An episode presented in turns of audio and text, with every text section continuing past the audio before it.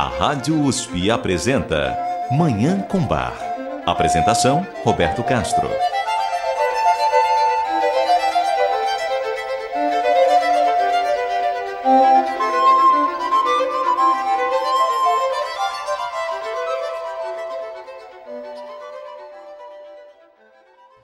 Bom dia, ouvintes da Rádio USP. Está no ar Manhã com Bar programa dedicado à divulgação e à contemplação da música maravilhosa do compositor alemão Johann Sebastian Bach, o Divino Bach.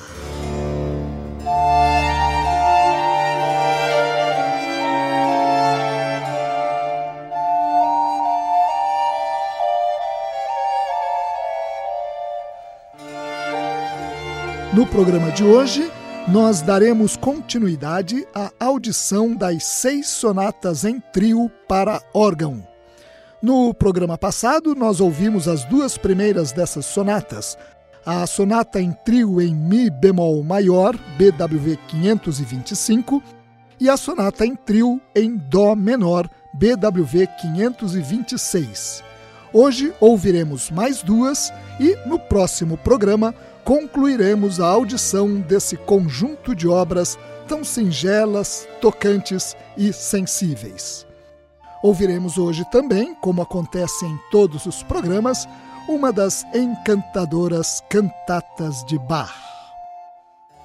Com isso, teremos o prazer, a alegria, o privilégio de apresentar uma pequena porção da vasta obra de Johann Sebastian Bach compositor que nasceu em 1685 em Eisenach, na Turíngia, no leste da Alemanha, morreu em 1750, aos 65 anos, em Leipzig, na Saxônia, também no leste alemão, e deixou como legado um dos maiores patrimônios artísticos da humanidade, uma das grandes realizações culturais do Ocidente e uma arte que fala profundamente ao coração humano em forma de música.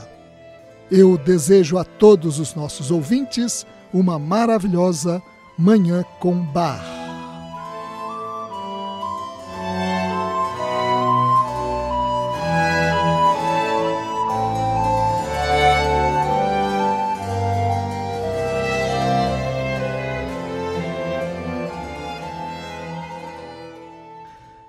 Vamos dar continuidade então à audição das seis sonatas em trio para órgão de Bach.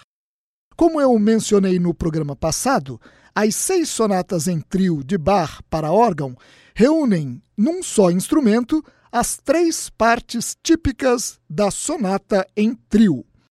Muito popular no início do século XVIII, essa forma musical, a sonata em trio, era executada por dois instrumentos melódicos, como a flauta e o violino, e o baixo contínuo, que por sua vez é formado por um instrumento de teclado e um instrumento de cordas. Bach faz uma experimentação com essa forma musical. Ele faz com que no órgão a mão direita, a mão esquerda e os pedais executem as mesmas funções dos dois instrumentos melódicos e do baixo contínuo, dispensando esse acompanhamento. Como também mencionei no programa passado, essas seis peças belíssimas foram concluídas no final da década de 1720 em Leipzig com um objetivo didático. Elas foram compostas por Bach para o aprendizado de seu filho mais velho, Wilhelm Friedemann Bach, na época com 10 anos de idade. Mas isso não significa que são obras fáceis. Pelo contrário, estão entre as composições para órgão de mais difícil execução. A respeito dessas seis sonatas em trio para órgão de Bach, o musicólogo austríaco Karl Geiringer afirma, abre aspas, Bach queria oferecer trios que pudessem ser executados por uma única pessoa. Sua tentativa foi inteiramente coroada de êxito. As sonatas constituem soberbos exercícios para desenvolver a precisão e a completa independência das duas mãos e dos pés do organista. Mediante a introdução de novos recursos estilísticos, Bach ofereceu aí um desafio que o verdadeiro virtuose do órgão aceitará pressurosamente. Fecha aspas. Geiringer afirma ainda que essas composições estão entre as mais alegres obras que Bach escreveu para órgão. Vamos conferir isso ouvindo mais uma sonata em trio para órgão de Bach.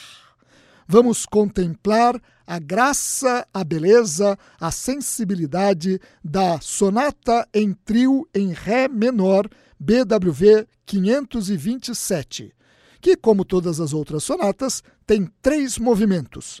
Neste caso, trata-se de um andante, um adagio e dolce e um vivace.